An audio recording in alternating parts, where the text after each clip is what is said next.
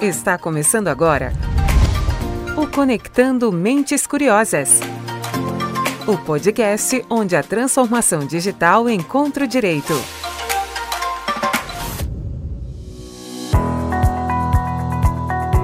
Tá no ar, começando mais um Conectando Mentes Curiosas. Eu sou Silvia Curado, a sua host deste podcast sobre tecnologia, inovação e direito. Eu tô de volta aqui para apresentar mais um especial das lives do PG Advogados. E que live especial que a gente teve hoje. A nossa sócia fundadora, a doutora Helen Gonçalves, especialista em direito do consumidor, recebe ninguém menos que Luísa Trajano, que apesar de dispensar apresentações, é a presidente do Conselho do Magazine Luiza e presidente do Grupo Mulheres do Brasil. E a Juliana Pereira, que é a presidente do IPS Consumo, para falar sobre o impacto da lei do superendividamento no mercado. Sem dar spoiler, as três traçam um panorama sobre a situação do consumo no Brasil, falando sobre os papéis e responsabilidades da sociedade para educar a população sobre o consumo e como isso pode alavancar a, a economia como um todo. Agora, antes de deixar vocês com essas mulheres incríveis, eu quero te lembrar que você pode participar conosco mandando sugestões de temas pelo nosso e-mail, que é o podcast pgadvogados.com.br. Quer saber mais sobre os nossos materiais? Então é só seguir o arroba pgadvogados lá nas redes. A gente está no LinkedIn, no Instagram e no Facebook. E se ao final desse episódio o conteúdo tiver agregado para você, vai lá, compartilha com a sua rede que isso nos ajuda a conectar outras mentes curiosas. Bom, deixo vocês agora com esse papo de hoje e te encontro no próximo episódio do Conectando Mentes Curiosas. Até lá!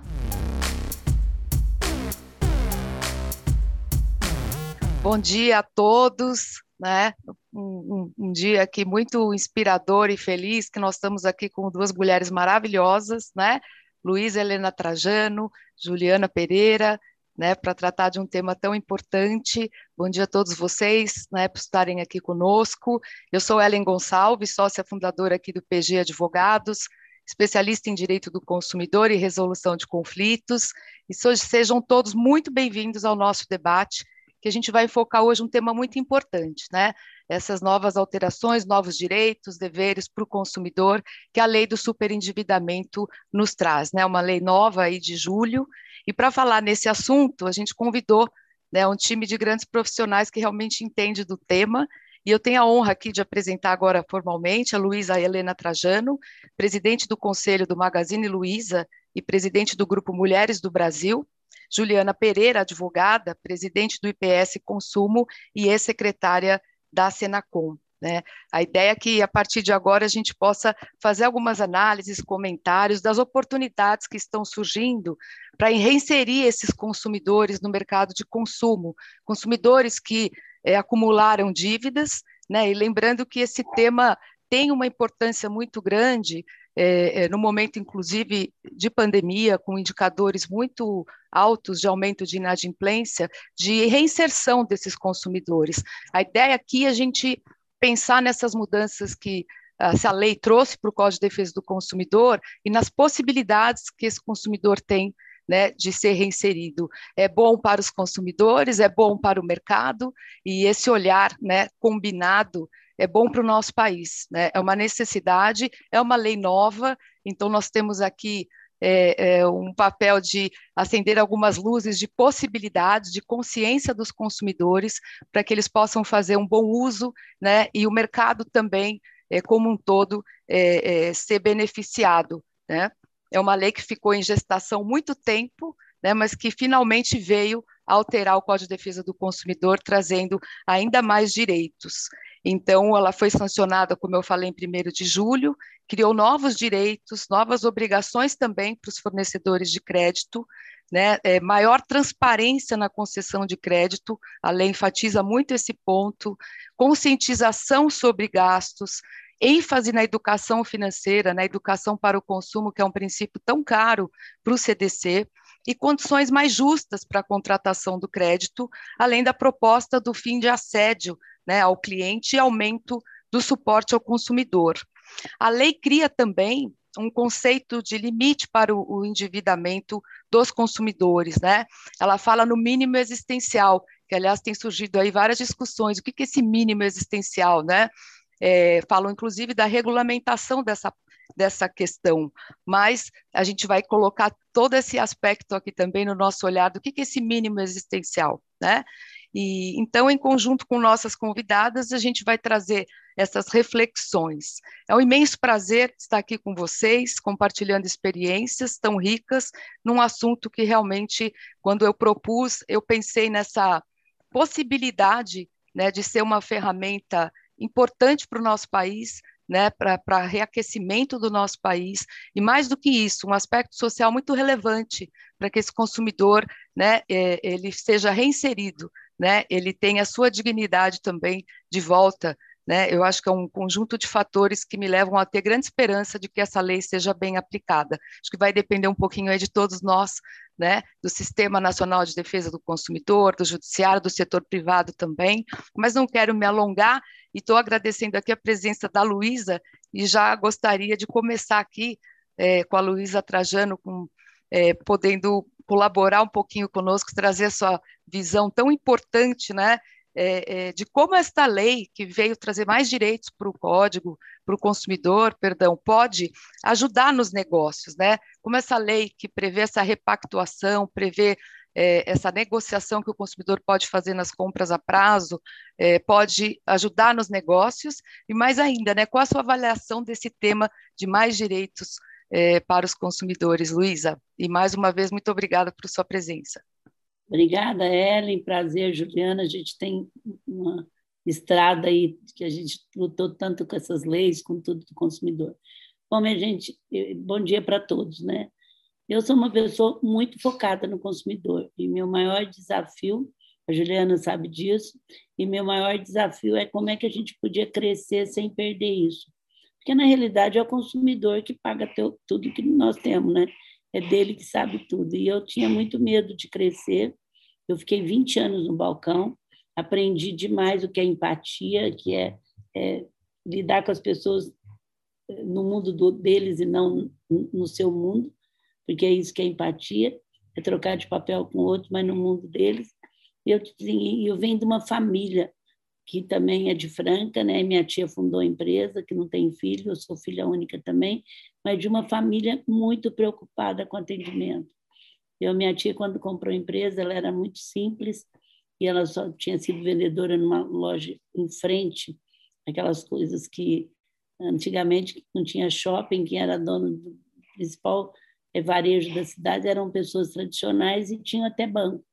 E o sonho dela era comprar uma loja, ela casou, mudou de Franca, voltar para a cidade para gerar emprego para a família.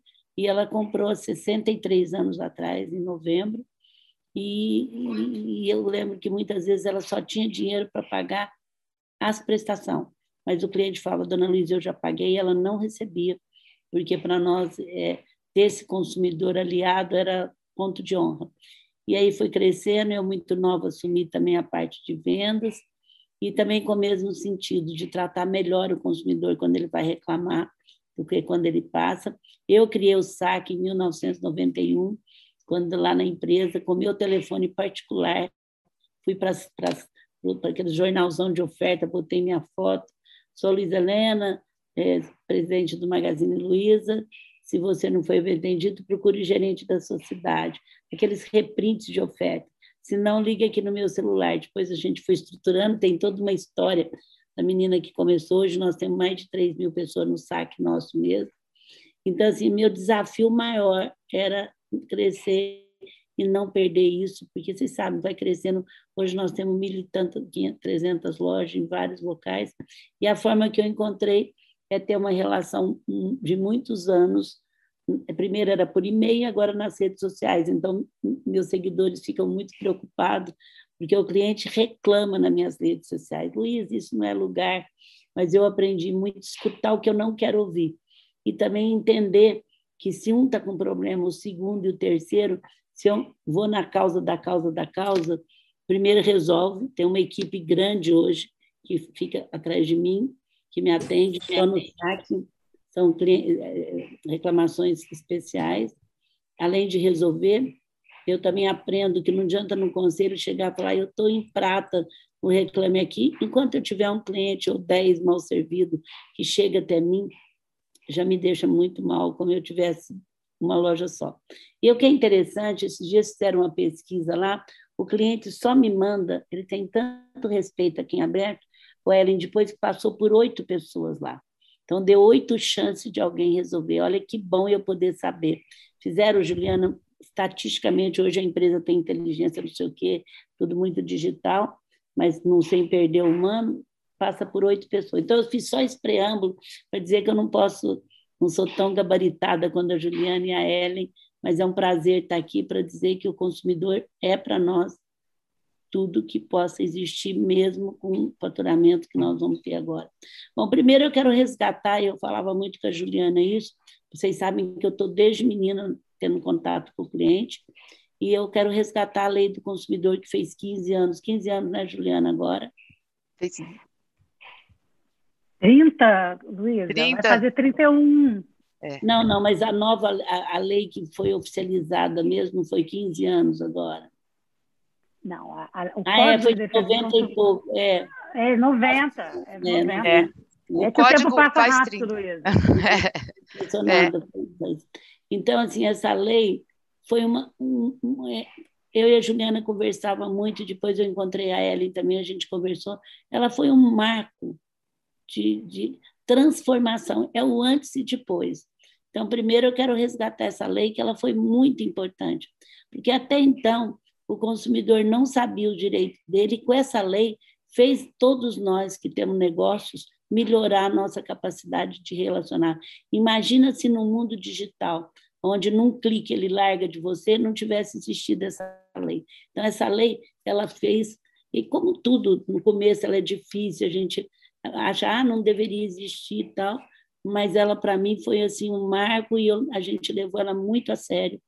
E a gente agradece muito essa lei, porque ela fez. Primeiro, ela deu direito para quem tem direito. Vocês que são advogados, a maioria, isso, isso é o mínimo que pode fazer. Dá o direito para quem tem o direito, que quem é o consumidor é que tem o direito de ter a lei. E segundo, que ela fez as pessoas que lidam com o consumidor, as empresas, a melhorar muito, muito. E não, eu não senti, Ellen, que foi uma lei de pressão. Eu senti que foi uma lei de merecimento, porque quando é pressão, gera muito disque-disque no meio do, dos empresários. Então, primeiro eu quero resgatar. Bom, essa lei, agora vocês podem até me falar que ela é muito nova, o, o, a pessoa que não pode pagar e qual o direito que ela tem para renegociar essa dívida. Eu, eu, fui, eu comecei minha vida profissional né, depois que eu comecei a trabalhar o dia todo, na área de cobrança. Então, eu aprendi que não existia mal cobrador, mal pagador, existia mal cobrador. Então, essa lei vem melhorar o cobrador, que você pode, falando numa linguagem mais popular, depois vocês vão falar bem aí de direito, mas ela pode, eu fico assim, muito, sempre fui muito preocupada com a renegociação da dívida porque ela dá o direito das pessoas limpar o nome. E só para terminar essa, essa parte, não se esqueça que a maioria da nossa população é de baixa renda. E o que elas têm de melhor, e elas guardam muito bem, gente, é o crédito. E quanto sofrimento dá se elas não podem pagar, e se, se a renegociação é uma coisa muito solta, né, Ellen, como foi até agora. Quer dizer, cobrava do jeito que quisesse, uns fazia, outros não faziam, outros preferia jogar como perdido, que muitas vezes ganhava mais de jogar como perdido.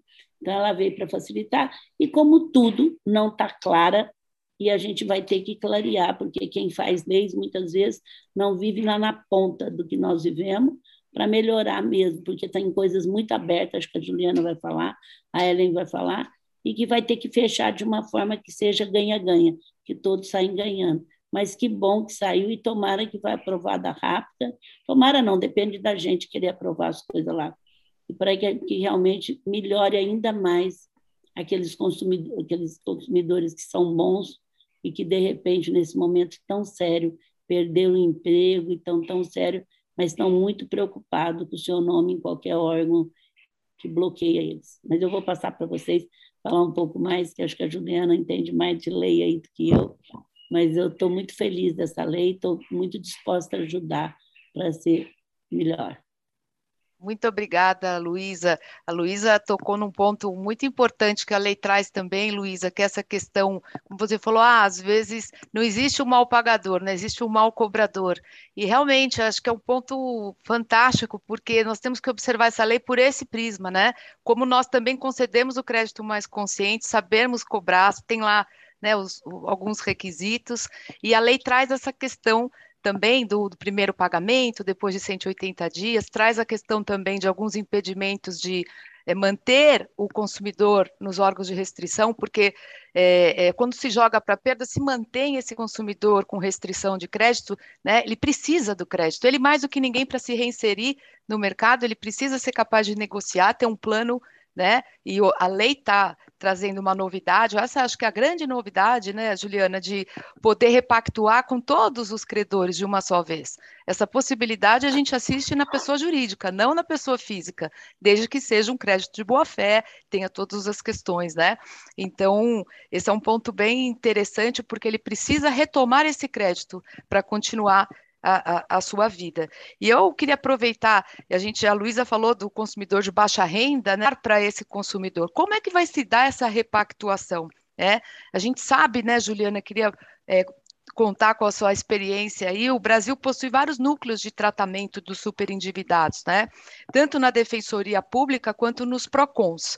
E como é que você acha que essa nova lei vai poder ajudar esses órgãos na solução desse problema?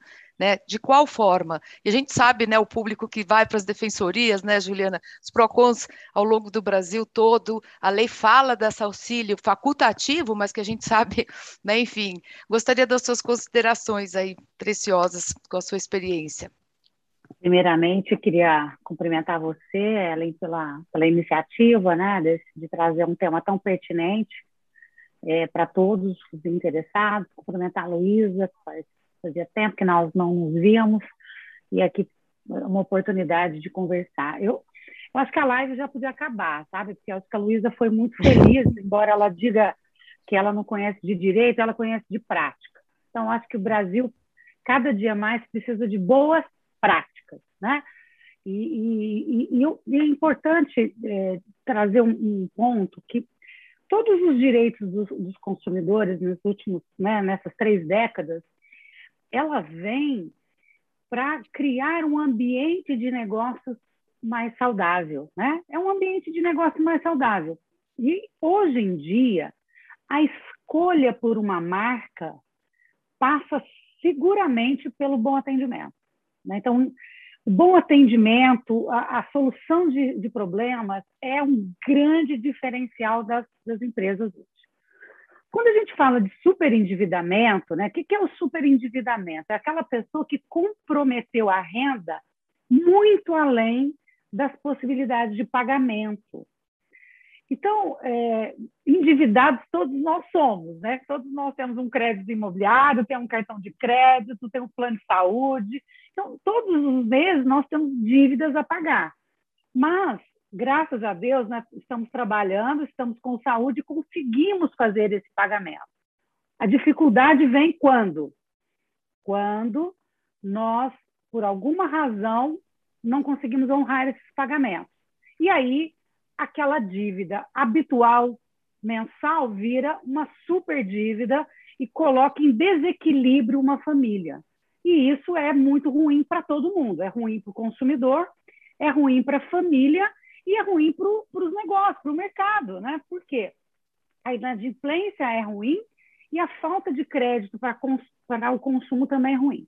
Então, acho que essa lei, ela veio, na prática, organizar tudo isso. E não dá para organizar tudo isso, Ellen, sem falar do papel dos PROCONs, sem falar do papel da Defensoria Pública. Né? Não é incomum, já é uma prática de mercado há algum tempo, PROCONs como é, o de São Paulo, Mato Grosso, Paraná, uma série de PROCONs que a gente conhece, que já cuida, já tem núcleo de tratamento desses superendividados, né? que ajuda esses superendividados a reorganizar suas contas, retomando a autoestima, né? primeiramente, né? a dignidade, porque, como a Luísa falou, a, a, o principal patrimônio de muitos brasileiros é o crédito. E para ter o crédito, tem aquela coisa que todos nós aprendemos, né? eu nasci no interior também, é ter um nome, né? ter um nome limpo, ter um nome é, possível de, de fazer crédito. Então, os PROCONs fazem isso, a Defensoria Pública também, né? tem os núcleos de defesa do consumidor no Rio de Janeiro, São Paulo, no Rio Grande do Sul, uma série de que ajudam esses consumidores. A lei agora vem organizar de uma maneira mais institucional essa, esse, esse apoio, né?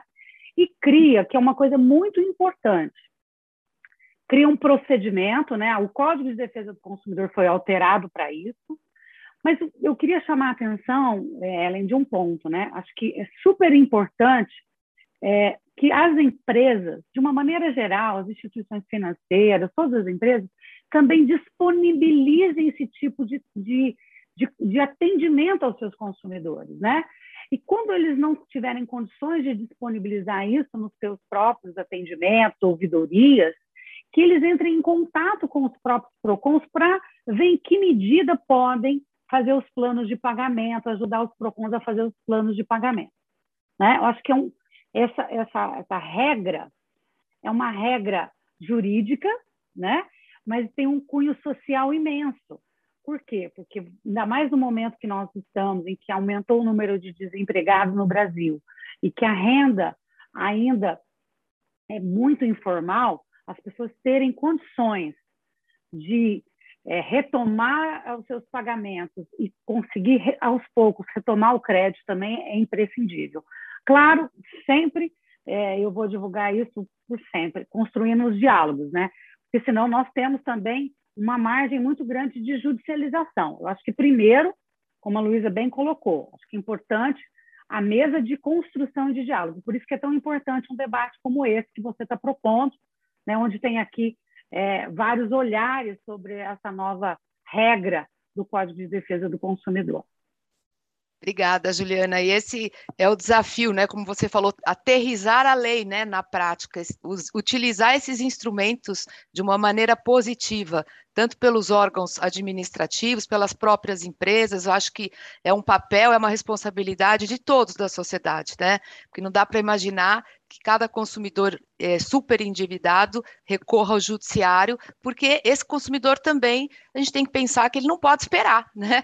E a gente está falando em super endividamento, dívidas vencidas, dívidas a vencer, e que estão prejudicando a questão do, do mínimo existencial, que eu leio como subsistência. Então, eu acho que é, a proposta até da live é a gente realmente refletir, cada um, né, sobre o papel de cada um nessa é, é, é, né, na, nessa lei, no sentido de torná-la realidade e num ambiente positivo de mercado, como a Juliana muito bem colocou, para que esse consumidor possa também, ali com o um nome é, limpo, né, é, ter crédito novamente e estar no mercado ali consumindo.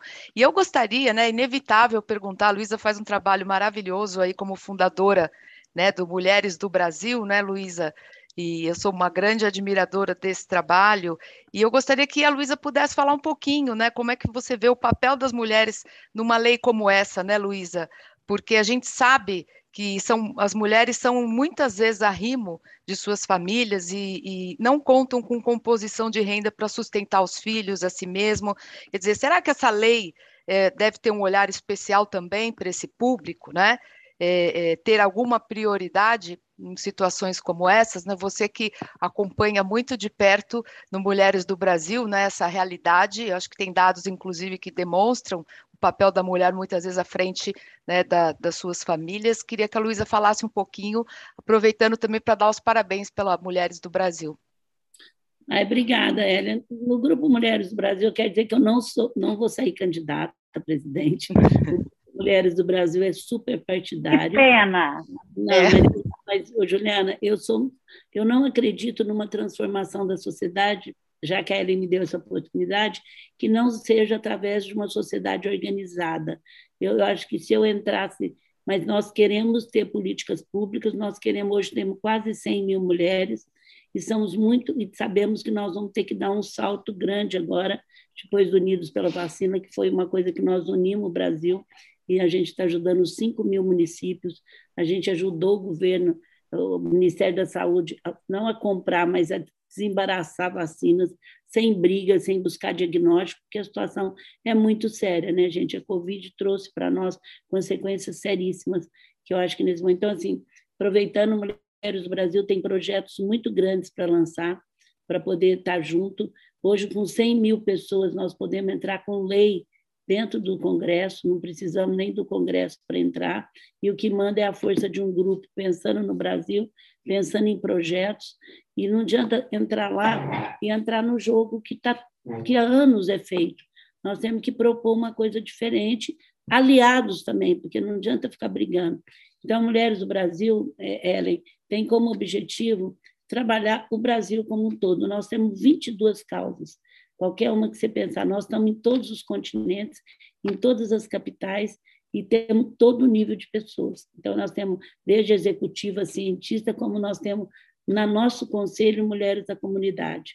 Eu acredito no, evento, a, a, Juliana acho que acompanhou o início da montagem do grupo. É um grupo bem claro, nós somos um grupo político suprapartidário. À medida que sai alguém para a política, ele larga de ser suprapartidário porque você tem. E nós acreditamos na transformação por políticas públicas. Então, Ju, não precisa ficar mais muito triste, que nós vamos atuar muito melhor do que qualquer cargo de, de presidente ou de vice-presidente ou de se alinhar, como a gente fez agora no Unidos para Vacina. Então, é, respondendo a sua pergunta, ele, se é um grupo que eu acho que a desigualdade social que foi descancarada aí é uma responsabilidade de todos nós, nós temos que olhar para essa classe mais simples, olhar que a única forma que vence um país em desenvolvimento é o crédito, é o crédito e, e, e, e o dinheiro, né? E, o investimento. Esse só vem através do emprego. O Brasil é um país pobre.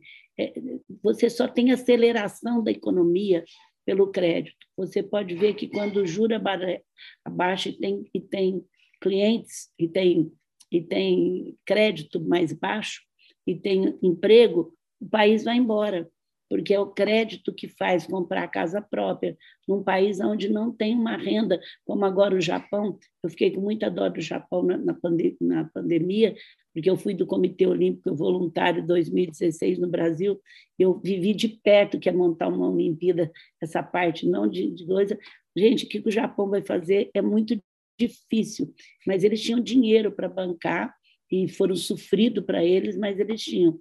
Nós, se tivesse acontecido, era muito mais difícil, porque você dependia da venda de ingresso, até para pagar aquilo que o Rio 2016 se propôs, que era translado e tudo mais. Então, a renda, a renda e o crédito é indispensável para um país em desenvolvimento. E a renda vem através do emprego, o crédito é que nós estamos vendo. Então, quanto mais o que eu sinto que essa lei está deixando e que nós temos muito cuidado para que não está claro deixar claro, primeiro é desburocratizar, porque se essa lei vier para criar um mundo de documento, um mundo de coisa que vai burocratizar mais o país, eu sou totalmente contra. A gente gasta de 10, 3 a 10% as empresas, minha gente, que não vai para o governo, não vai para o mercado, não vai para ninguém, que é de burocracia. Se a gente tirasse a burocracia do país e digitalizasse esse país, a gente tinha 10% de, desconto, de, de economia sem nada. A Juliana já acompanhou, eu já acompanhei várias leis até do Afif Domingos, de simplificar o Brasil, de ter um só cartão para tudo, uma carteira para tudo, de simplificar, mas a gente não consegue. O que eu tenho medo, Ellen, eu peço para vocês, advogados, ficar muito atenta, é que cada coisa que cria, ao ver de desburocratizar, burocratiza mais, porque nós temos uma cabeça de centralização e de burocracia. Na empresa eu fiz um trabalho muito grande, o simples não é não é não é o simples hoje na startup, ele é amigo da, da, gestão atual. Ele não é inimigo. Inimigo é a sofisticação. Isso, as startups vencem por isso. Então, assim, primeiro, precisamos tomar muito cuidado eu tenho muito respeito ao PROCON. A primeira vez que eu fiz a, liquidação da Simbo, há 20 anos atrás, que virou, os PROCONs eram convidados a ir na loja para ver tudo que nós estávamos soltando. Então, assim, tem PROCONs, lógico, como tudo, tem PROCONs maravilhosos e tem PROCONs que dependem das pessoas. Então, acho que tem que ter o órgão certo, a desburocracia certa.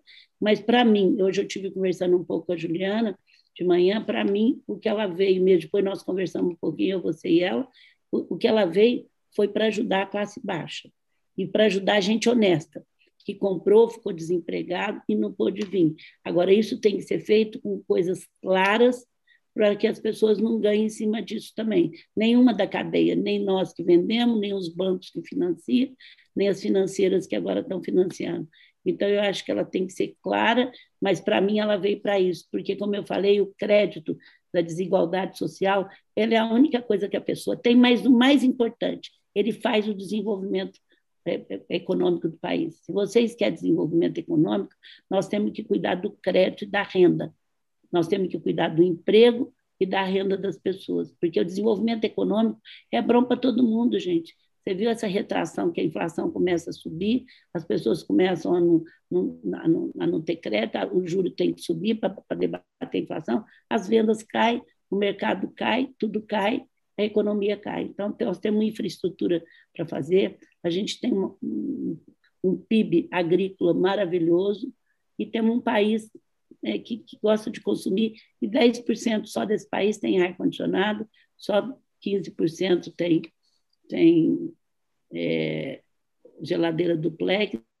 E imagina, mas uma, uma coisa que não é minha, e que eu trabalhei muito, o turismo. O turismo no Brasil só vai dar certo e ele, e ele dá emprego para toda a cadeia, quando se unir e vender pacote de turismo para a classe mais simples num preço acessível, aí vai ter volume. Eu tenho dado, eu não tenho nada de turismo, gente, mas eu tenho falado muito isso. Ele dá emprego para aquele que não teve nível intelectual, como ele dá emprego para o dono do avião. Ele dá emprego para a cadeia como um todo. Eu adoro o artesanato, ele dá para o artesanato, ele dá para todo mundo.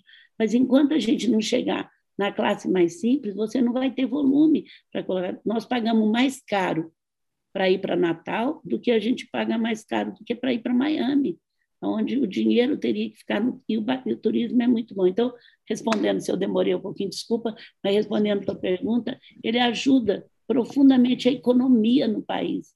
Uma, uma lei dessa bem feita, ela, porque as pessoas retomam o crédito novamente quando elas sabem negociar. E o que, que acontecia? Não tinha, era muito solto, né, Juliana? Cada um negociava e outros ia lançar como perdas. Então, é muito importante. Eu estou muito feliz, mas peço para a gente estar muito atento, que a lei entra lá muito aberta.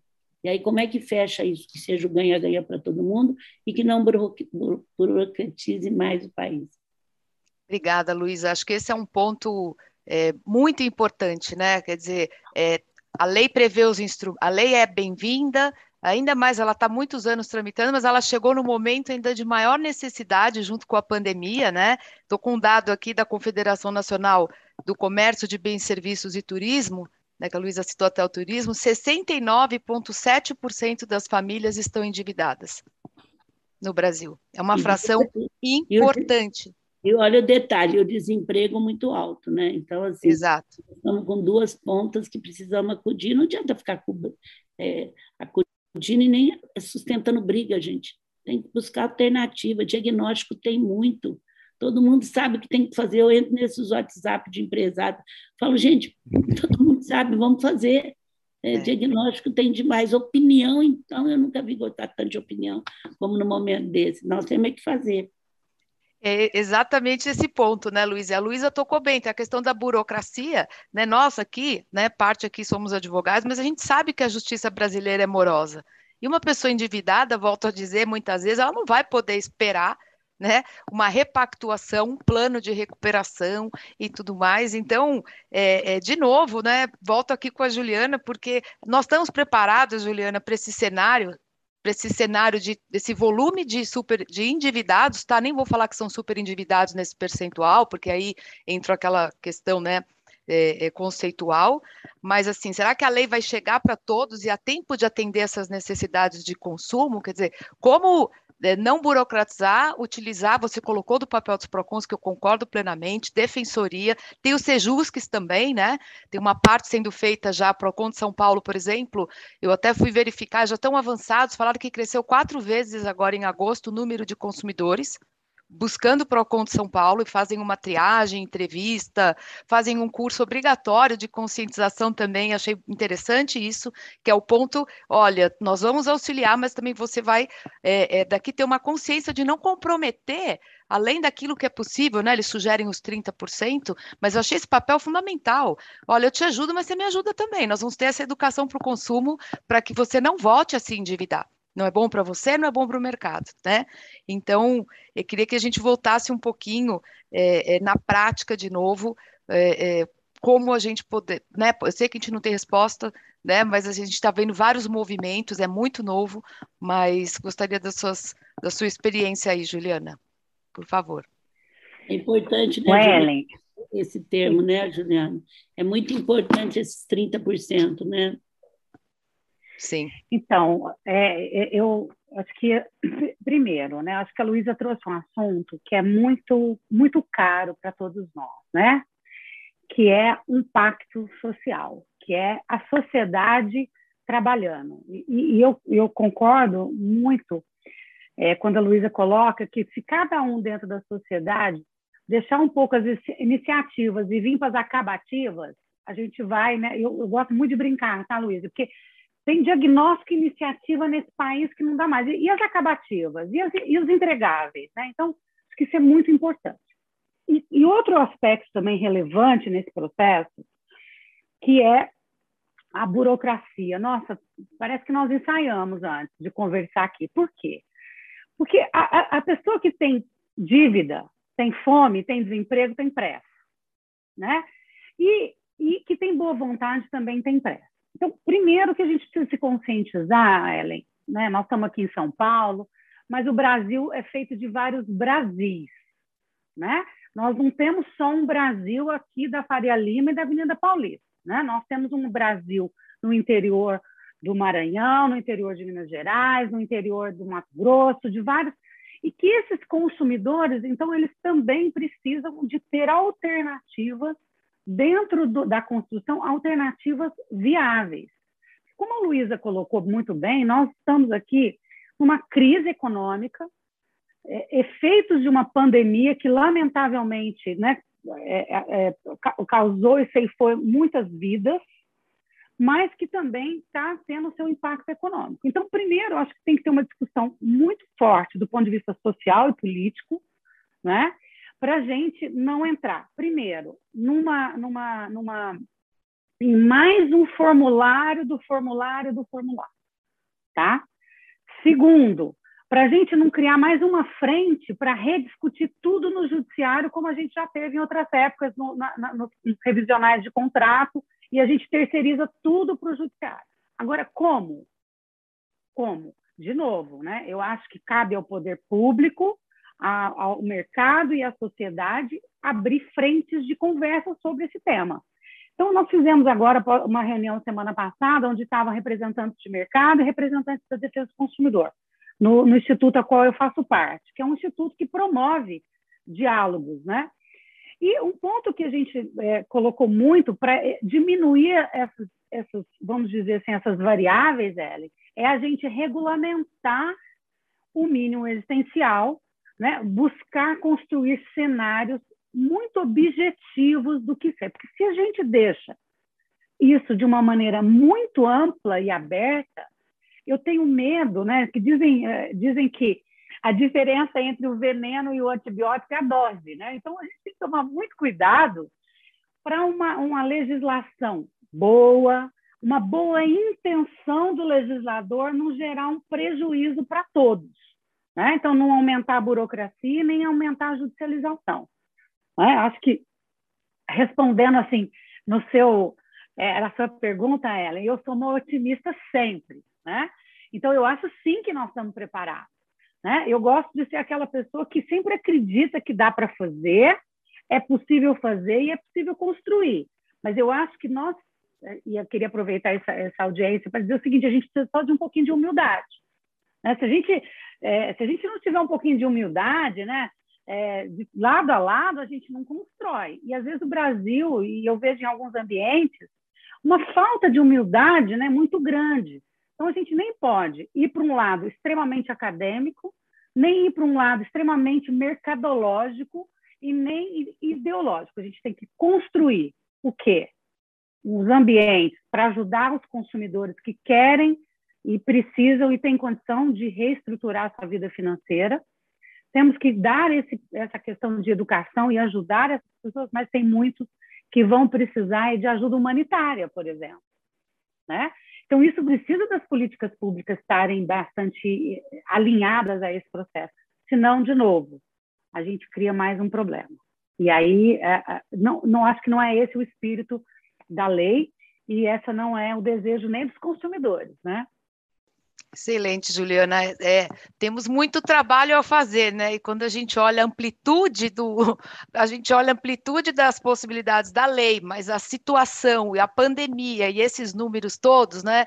Me parece que é, é difícil a gente imaginar um, um sucesso, né? Ou um caminho correto sem é, é, para dar algum resultado para esses consumidores se a gente não envolver o setor público, o setor privado, as associações, as entidades. Você falou, é um trabalho de sociedade. Até quando eu falei até com você, né, Juliana, e com a Luísa, eu falei, eu vejo aqui uma pauta Brasil, né, Luísa? Por isso que eu falei, a Luísa traz muita experiência, a liderança disso, mas é uma pauta que acho que tem é, trabalho para todos nós, porque o que representa, né, para a economia também brasileira, uma reinserção desses consumidores, né? É uma pauta social, é uma pauta econômica e também é uma é, um momento que a lei chegou, que ela poderia ter chegado até antes da pandemia, né, Juliana? Tantos anos tramitando, ela veio ser sancionada bem no meio da pandemia também, né? E, e num momento de extrema é, necessidade. Então, é, eu acho que o trabalho conjunto que a gente vai assistir, tenho visto também, Juliana, a gente falou de São Paulo, mas os PROCONs, sei lá, acho que nós estamos falando de quase mil órgãos, né? No Brasil, tinha uma atualização que eu fiz, e tem muitos de outros estados também, e estão propondo diálogos também com alguns setores né, financeiros, de empresas, para verificar formas de trabalhar em conjunto essa educação financeira e essa renegociação é, global, que eu acho que é o grande ponto. Né, do consumidor não ter que renegocia com um, aí depois negativa no outro, ou seja, ter esse olhar. O consumidor também vai fazer esse exercício de ter esse olhar das suas da sua consciência, da sua obrigação também, né? Acho que é uma via de mão dupla aqui. Então, eu vejo uma pauta muito conjunta e, e, e assim, que a gente, cada um aqui também tem seu papel, né? Então, bom, a gente já está chegando aqui ao nosso terceiro bloco, né? O último bloco aqui, eu poderia ficar conversando, veja que é um tema de, né, é muito, muito inspirador, necessário, mas a gente já vai aqui é, eu queria eu pedir para a Silvia também verificar, que acho que a gente tem algumas perguntas também, Silvia, aqui do, de todos que estão nos assistindo. Então, deixa eu verificar se a gente já encaminha algumas perguntas. Doutora, eu tenho aqui duas questões. Uma é da Iris, falando que se, se a lei vai ter impacto para os acionistas minoritários, né, em qual proporção, como é que vocês entendem essa questão? É, e a gente tem também uma questão da Miriam, falando sobre como é que vocês entendem que essa lei, que os empresários e os PROCONs podem ajudar os super, os super endividados, já que a gente tem 9,5 milhões né, de endividados no país. Está destinado a alguém? Juliana quer é, falar um pouquinho dos primeiros? A gente está falando aqui dos sócios minoritários, mas ainda é algo muito embrionário, né? Para a gente chegar num, num, na questão do, dos sócios minoritários? O Ellen, acho que até por conta da lei está no Código de Defesa do Consumidor, ela se atém ao consumidor pessoa física, né? Nós estamos falando aqui, né? Aliás, o conceito na legislação é muito protegivo e muito objetivo, né? Ele, ele trata eh, de consumidor pessoa física que dentro de um, de um contexto de, de dívidas não consegue mais é, é, é, é, chamada insolvência civil, né? É como se a pessoa física chegasse num momento e não conseguisse organizar mais as suas finanças, ela precisa sobreviver. Então, acho que a legislação vem para isso. Eu não vejo ainda, não consigo aqui, escapa aos meus olhares, pensando em acionistas, tá? Eu acho que ela é muito circunscrita ao consumidor pessoa física. É, eu também não vi nada, nada que seja para pequenas empresas ou pequenos acionistas. O que, o que vai então é o seguinte: quanto mais você recebe, mais lucro sobra para os pequenos acionistas. Pelo contrário, acho que uma lei boa ajuda a melhorar o lucro de uma empresa que é bom para os pequenos e grandes acionistas. Eu não vejo nenhuma coisa prejudicial. Agora, quanto mais burocrática ela for, mais custa ela custar, aí sim. É, exatamente. A, e a lei traz, né, só para lembrar, falando o que, que ela entende por superendividamento, né, Juliana? Apesar do mínimo existencial depender dessa regulamentação, para ficar claro, né, ela fala que entende-se por superendividamento a impossibilidade manifesta do consumidor, pessoa natural, de boa fé, pagar a totalidade de suas dívidas de consumo exigíveis e vincendas, sem comprometer seu mínimo existencial nos termos da regulamentação, e por isso a gente falou né, é, é, da necessidade para tornar claro também esse conceito, até para que a gente possa é, é utilizar melhor os instrumentos, bem direcionado a esse mínimo existencial. Né? Então, realmente é questão ainda de é aplicado totalmente à pessoa natural de boa fé. Um ponto que eu gosto da lei também, ela exclui claramente, obviamente, aquelas dívidas contraídas com o objetivo de não pagamento, de má fé, por fraudes. A gente sabe que podem haver situações assim também, a gente presencia. Então, compras de alto luxo, também não, compras de luxo também estão excluídas, ou seja, o direcionamento são para é, é, dívidas realmente necessárias, né? E o outro ponto, Silvia, que você falou foi a questão dos PROCONs, né? Me desculpe, mas eu do papel do PROCON é. na questão da repactuação. Exato. Na verdade, a Miriam está perguntando como é que a Juliana enxerga o papel do PROCON e dos empresários né, em ajudar uh, os superendividados Juliana falou bastante disso, mas quer dar um outro olhar, Juliana, com alguma iniciativa aí nova que estão tendo várias, e eu fui buscar também para o Brasil muito grande, né? A gente não está perto, infelizmente, com a pandemia, a gente não tem mais aqueles encontros nacionais, né, Juliana, com todos os órgãos, a gente se atualizava muito mais, mas agora a gente fiz umas buscas, aí nós temos vários PROCONs também atuando. De, deixa eu fazer uma, aproveitar que a Juliana pode responder. Se a gente não colocar os juros também, que vai ser, não vai ter condição, porque muitas empresas, eu estou vendo o lado de cá, elas deixam as pessoas não pagar para depois renegociar a dívida num juro altíssimo e que até ganha muito mais com isso. Então, e aí a dívida que é de um ano passa para dois, para três. Então, vamos olhar agora sobre o olhar da economia. Não adianta ganhar muito agora. Então, quero perguntar para a Juliana, já aproveitando isso. Também, se não regular o juro que vai cobrar disso aí, Juliana, eu conheço muitas empresas que usam a renegociação para poder ganhar mais do que vinha ganhando com aquele próprio crédito. Então, desculpa, Ellen, mas eu já quero colocar isso para a Juliana responder. Muito bem-vindo, Luísa. Bom, eu, eu, vou voltar lá para a pergunta da, da Miriam, né? Que, assim, eu, nós temos Brasil de vários Brasis, né? Então, a gente tem que, tem que é, de novo, eu estou é, sugerindo e incentivando os pactos locais entre mercado, entre instituições financeiras e PROCON para cuidar de uma forma justa e transparente dessas pessoas. Lembrando, e eu não posso deixar de falar, eu tenho visto várias iniciativas de governantes aí com alguns auxílios para as pessoas, porque tem muitas pessoas que realmente estão numa situação de, assim muito grave, né? que, que, que é uma questão social mesmo, né? o aumento do desemprego, a, a perda de renda. Então, são, variáveis nesse, nesse, nessa conversa que, às vezes, Ellen, eu sugiro, né? trabalhei na área pública há muitos anos, que se construa uma mesa de diálogos mais regionalizadas, tá? porque são, são, são, são situações e realidades distintas. Em relação ao que a Luísa colocou do juro, eu acho fundamental é, a gente entender que nessa hora é para deixar de lado o spread, né? Nós estamos aqui, né? Quer dizer, a lei vem para de boa fé todo mundo, né? Então não é só o consumidor de boa fé, porque tá, é, é, é não, não, não, fez outra dívida. É o negociador também, a, a, o devedor, o credor é, ter a boa-fé dentro do, do, da, do plano de pagamento e renegociação. Né? Acho, eu acho fundamental esse ponto, porque, infelizmente, nós temos ainda no país questões que a dívida, o principal, às vezes até é pagável. Mas com a inadimplência, a, o, o, os juros e, e, a, e todos os encargos financeiros fica impraticável. Então, eu acho que aí vem é, a, a, a responsabilidade social. Não adianta a gente falar de ESG, falar de responsabilidade social, falar de questão ambiental, falar de governança, se na hora do vamos ver o nosso cliente, o consumidor que escolheu a nossa marca, não tem a condição de renegociar juros, que nada mais é que uma cobrança sobre o capital. Acho que isso é imprescindível, até para ajudar os comerciantes, né? Principalmente comerciante pequeno e médio, né? Cada dívida paga para ele é uma energia de capital dentro do pequeno negócio dele. E nesse país, nessa crise, é muito importante a gente valorizar esses pequenos e médios, porque em vários ambientes do país são só eles que têm.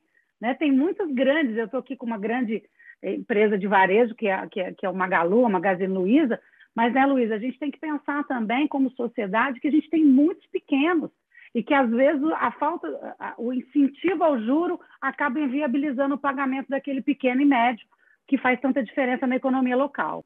E, geralmente, os pequenos são financiados pelos bancos, ou, é, ou Juliana. Então, eles é que taxam esse juro. É por isso que eu falei.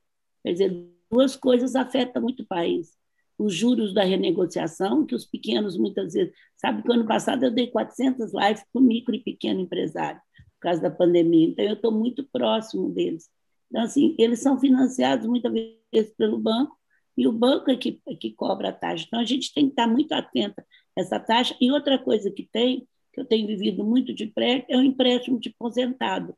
Eles tocam dinheiro para aposentado com dois, com, com, só porque tem aposentado é garantido, uma coisa assim, até para comprar consórcio, para comprar tudo, que muitas vezes eles são analfabetos, muito, assim, não tem essa noção do que está vivendo e isso aí ficam endividados para o resto da vida. Essa lei também precisa. Eu estou aqui, gente, defendendo mais o consumidor do que a.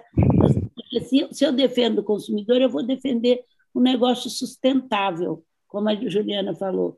Hoje, o seu negócio não pode ser só a curto prazo e cada vez mais os fundos estão exigindo. Esse ESG mudou totalmente a visão, né, Juliana, que nós tínhamos há dois anos atrás do que é. Então, é muito importante, eu acho que tem que olhar como é que vai ser a renegociação da dívida sobre custo. Viu, Ellen? Você que tem Sim. muitas coisas aí voltadas, tem que olhar. É, e conte e comigo para entrar, para ajudar o Grupo Mulheres do Brasil. Tem muita Não, favor. para ajudar a chegar até lá o que a gente acha certo para o Brasil. Excelente, Luísa. Eu pensei, acho que cabem muitas agendas lá, né, com as mulheres do Brasil, com essa consciência, esses aspectos de juros e multa. Estava vendo aqui até nesse é, nessa central de renegociação do Procon, eles estão negociando exatamente isso. Estão afastando juros e multas passíveis de renegociação, é o primeiro ponto. E também vai ter muita dúvida do consumidor de que tipo de dívida ele pode renegociar ou não né? Então ele pode com bancos, cartões, financeiras, empresas de varejo. Agora, ele não vai poder negociar condomínio, aluguel, pensões, não estão aceitando impostos. Então, ainda temos muito que conscientizar esse consumidor do que pode ou não, né? Mas a lei fala, a Luísa tocou no ponto importantíssimo, que a lei que foi sancionada na lei, que é essa questão da oferta agressiva daqueles mais vulneráveis, que são os doentes, os idosos, e a lei tem um capítulo específico, né? E realmente com prevendo penas para isso. Então, é, é para inibir. Não é, é, só os doentes, não, são pessoas que é. mal sabem assinar a lei. Analfabetos, também está na lei. Faz transferência, faz isso, faz, faz. isso isso não pode de jeito nenhum. Tem que não. acabar, gente. Tem que é. ser. É. Isso está lá também, está expresso, agora é uma questão da gente realmente exercitar. A lei fala da repactuação, que o valor que se pretende é o valor corrigido por algum índice oficial, o valor principal, para afastar juros e multas. A lei fala que o plano de repactuação, que é óbvio, alguém vai ter que ajudar esse consumidor a fazer. Né? Agora, é, agora vai falar um pouco a experiência de quem está muito Vamos tomar cuidado que as, for as forças para não deixar isso passar e tirar e deixar pegadinha é muito grande. Tem muita força financeira nesse Sim. meio. Então, eu acho que a gente tem que ficar muito atenta e ter o consumidor final como eixo mesmo. Se é vantagem para ele, tem que ser vantagem para ele. Se Sim. for pra, se, se, se tirar vantagem dele, a gente não vai conseguir fazer isso. E para a saúde das empresas, a vantagem tem que ser com ele, gente. Não pode ser para mais ninguém. É ele que sustenta as empresas. Então, assim, eu peço muito para vocês que estão muito atentas, ficar muito atenta, porque, de repente, é que acontece, entra com uma lei lá, ela sai 50%, 80% modificada. É. E aí passa ela modificada. E aí não adianta nada, porque não vai valer o que nós estamos discutindo tudo aqui. Mas quem é responsável por isso não é eles, é nós que deixamos. É isso que eu acho. É nós é que temos, tá certo, ao invés de ficar apontando o dedo para ver esse povo, esse povo. A gente tem que estar tá atento, não pode deixar. A gente está muito atento agora à mulher, passar, tirar 30% de mulher na política, que não é bom do jeito que está, mas deixar 10% vai piorar. Nós temos que fazer alguma coisa, então nós estamos lá, firmes, as mulheres do Brasil, para poder, e não é brigando, é fazendo valer, porque senão entra uma emenda lá, ela sai muito pior do que ela entrou. Ah. Então, a gente tem que ter como eixo que essa lei é para ajudar o consumidor que precisa de crédito e que precisa renegociar dentro do que ele precisa. Eu acho que é isso que nós temos que ter claro. Sei que já está terminando, eu já estou dando minha mensagem final disso aí. É isso, é o, é o, consumidor como eixo e acho que isso é positivo para todos, né? Mesmo as empresas que estão com clientes super endividados, as chances também dele voltar a consumir nas empresas é muito baixa. Então, interessa a todo mundo conceder um crédito responsável, fazer uma venda guiada, entender a realidade daquele consumidor, se ele é analfabeto, se ele né, vender direcionado. Você, né, Luísa, falou uma grande vendedora, já foi vendedora, já trabalhou com cobrança, quer dizer, conhece o cliente e tem o cliente como foco. Então, é, Bom, gente, a gente realmente tem que encaminhar aqui para mensagem final. Queria passar é, novamente aqui, Luiz, eu sei que você já falou, mas para dar aqui uma, um fechamento para a gente, depois para a Juliana também, agradecendo muito, muito, muito, uma grande honra aí tê-las conosco, né, num painel tão importante, todos vocês também que estão tá acompanhando a gente, estão acompanhando até agora. Bom, Eli, primeiro quero te agradecer, a gente teve um almoço que nasceu essa live, demorou um pouquinho mais, e que, que bom ver você tão preocupada a gente no almoço citou muito a Juliana, e você já conhecia a Juliana. É. A Juliana é uma apaixonada por isso, fez um trabalho maravilhoso no SECOM. Ela sabe a minha admiração que eu tenho. E também nós temos, eu quero pedir muito obrigada a todos aí e pedir para que nesse momento a gente pregue a união. Quero contar uma coisa que aconteceu agora. Eu, eu, eu tenho filhos que moram fora, fiquei 14 dias em Portugal de quarentena. Depois eu fui para a França, eu queria mostrar, falar para vocês o que, que eu vi na Galeria Lafayette, que eu nunca esperava ver. Eu acho que tem alguém ligado aí. Então, o que eu vi lá, gente, eu até tirei a foto, ainda não deu tempo para passar, mas eu estou passando as minhas palestras. É, nunca pensei que eu fosse ver, nesse momento pós-pandemia, de tanta tristeza, de tanta luta, de tanta guerra, de tanta experiência. Sabe o que estava lá? A palavra a de amor, no meio da Galeria Lafayette, como marketing. Então, é de, de, de amor, de, de, de estar junto com as pessoas. Vamos parar de botar fake news, vamos lutar pelo bem do, do nosso país, mas lutando com projetos. Então, eu quero convidar. Eu só estou contando isso porque se chegou no marketing, um dos lugares mais visitados, que sempre era campanhas, era não sei o quê, chegou, eu, eu até tirei a foto, mas bem grande naquele mezanino que tem lá, e na França, que recebia tanto turismo, né, 70 milhões de turismo, sofreu muito, que o turismo sofreu muito, e os eventos né, não tinha muita alternativa. Então, eu quero pedir aos nossos brasileiros: o Brasil é nosso, a desigualdade social é uma responsabilidade de todo mundo. Vamos nos unir através do movimento, de tudo, e para poder saber. Parabéns aí vocês que estão discutindo o que é bom para todo mundo. Eu convido as mulheres nós temos uma área de advogadas muito forte lá, a entrar no grupo mulheresdobrasil.org.br.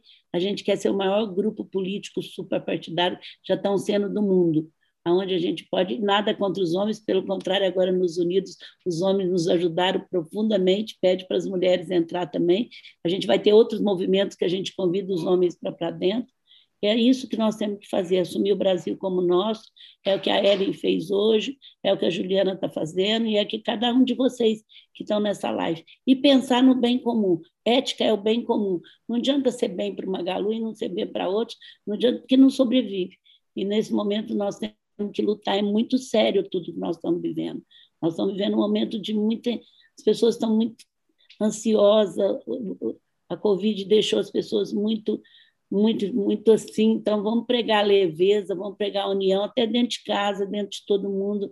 É um momento de tensão. As crianças ficaram muito tensas, parada dentro de casa mais de um de, de período. As pessoas saem, elas clamavam de estar dentro de casa, mas sair na rua morria de medo de pegar a doença. Muita gente perdeu pai e mãe que não pôde nem ficar junto, nem fazer despedir. Então, assim, a gente viveu uma catástrofe. Esse Covid é uma catástrofe. Fechou a Disney, fechou, fechou o Vaticano, fechou Nova York. Então, assim, é um momento de muito respeito ainda aos procedimentos e de muito cuidado com as pessoas e com a gente mesmo, né? Mas parabéns, Elia, adorei estar aqui. Juliana, que bom te ver. E a todos vocês, vamos cuidar do, do Brasil, vamos pregar esse amor, essa paz e vamos trabalhar para fazer acontecer. Para mim, tudo é para já, não adianta ter projeto, é para. Vamos lá, obrigada, Ellen. Obrigada, Luísa. Nosso agradecimento aí de coração pelo seu tempo, suas palavras, sua experiência, sempre muito inspiradora e muito sábia, né, Luísa, que a gente possa seguir realmente esse espaço que o nosso país está precisando. E Juliana? Bom, é muito difícil agora fazer um encerramento depois dessas palavras da Luísa, mas eu, eu assino embaixo de todas elas. Né? Eu acho que nós estamos num momento em que a gente precisa exercitar os valores mais antigos que nós temos né? na humanidade, que é o amor, que é a solidariedade, né? que é a gente é, é, é, sair da divisão e vir para a união. Né? Eu acho que quando a gente trata de um tema tão jurídico, no meio de tantos advogados, parece até né, um pouco fora de contexto, mas não é. Eu acho que até nós que somos advogados, somos instados hoje ao movimento de conciliação, de solução, né? Então, é, é, é isso, isso eu, eu, eu foi muito bom para mim participar dessa live, né? Ver a Luísa sempre inspiradora, você também. Mas pensar sempre que assim é possível, gente, né? Eu acho que as pessoas são muito desesperançosas. Então nós precisamos resgatar essa esperança e, e, e saber que é, é, cada um de nós, né? É cada um de nós na, na nossa construção. Acho que eu espero que é, a gente tenha novas oportunidades, mas assim foi um grande aprendizado estar com vocês aqui hoje. Eu agradeço imensamente. Obrigada. Bom, gente, obrigada a todos de novo. Obrigada, Juliana. O prazer é todo nosso, né? Fiquei muito feliz quando aceitaram aí o nosso convite e realmente é, aprendemos muito e temos um longo caminho. Espero que a gente tenha, tenhamos próximos encontros, porque que a gente possa também comemorar aí resultados de conciliação, reinserção desses consumidores, parcela desses, porque vai ser muito bom para todos nós. Obrigada a todos, gente. Bom dia, boa semana, tá bom? Obrigada, obrigada por estarem tá. conosco, tá bom? Beijo, obrigada.